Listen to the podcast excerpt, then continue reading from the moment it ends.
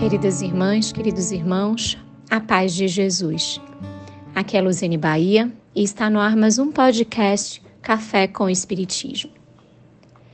Em um livro intitulado Dicionário da Alma, encontramos verbetes retirados de textos psicografados por Chico Xavier a partir de diversos espíritos sobre variada temática.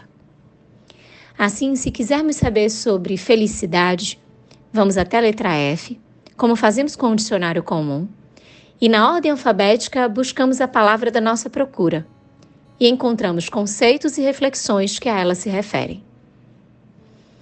Eu refletia sobre o Evangelho, a importância dele nas nossas vidas. Fiquei pensando no que ele nos proporciona. Quais são as dádivas auridas a partir do nosso contato com o Evangelho? Lembrei-me de quantos obstáculos vencemos por causa da presença das profundas lições evangélicas em nossas vidas. E imbuída destas reflexões, foi que tomei do citado livro e abri na letra E, em busca da palavra Evangelho.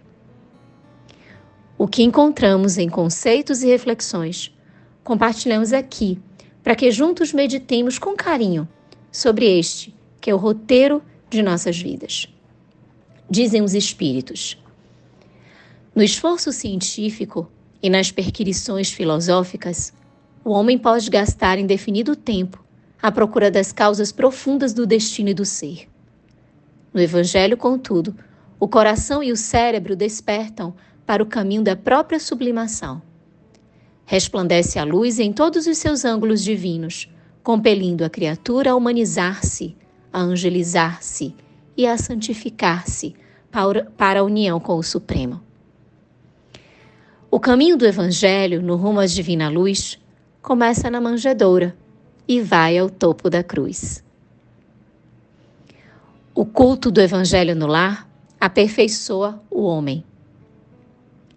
O Evangelho ao mundo é o livro da alegria, revelando em Jesus o coração da história.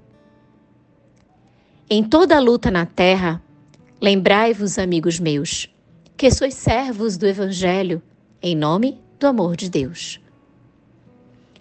O Evangelho é o nosso código eterno.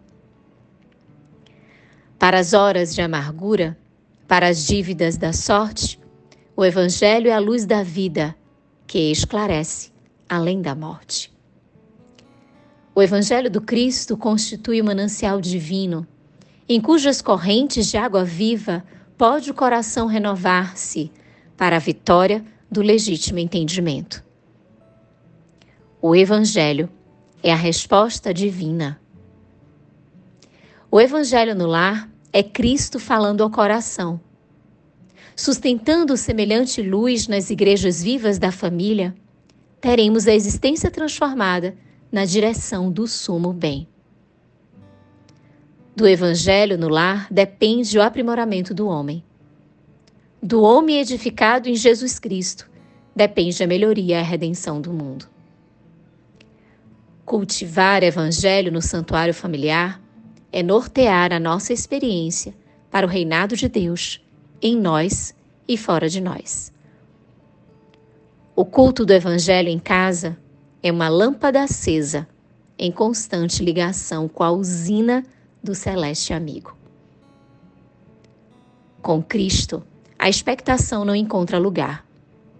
Junto dele, toda dúvida é perda de tempo. À frente do Senhor, toda queixa é descabida. No Evangelho, não existem terras de ninguém. As riquezas do lar convertidas em manancial do Evangelho, são tesouro cobiçado por milhões de operários que perderam o dia ou que esfaleceram as ferramentas que a bondade divina lhes confiou. O Evangelho não é um livro simplesmente. É um templo de ideias infinitas, miraculosa escola, escola das almas, estabelecendo a nova humanidade. Se abraçares o Evangelho, Recorda que o nome de Jesus está empenhado em nossas mãos.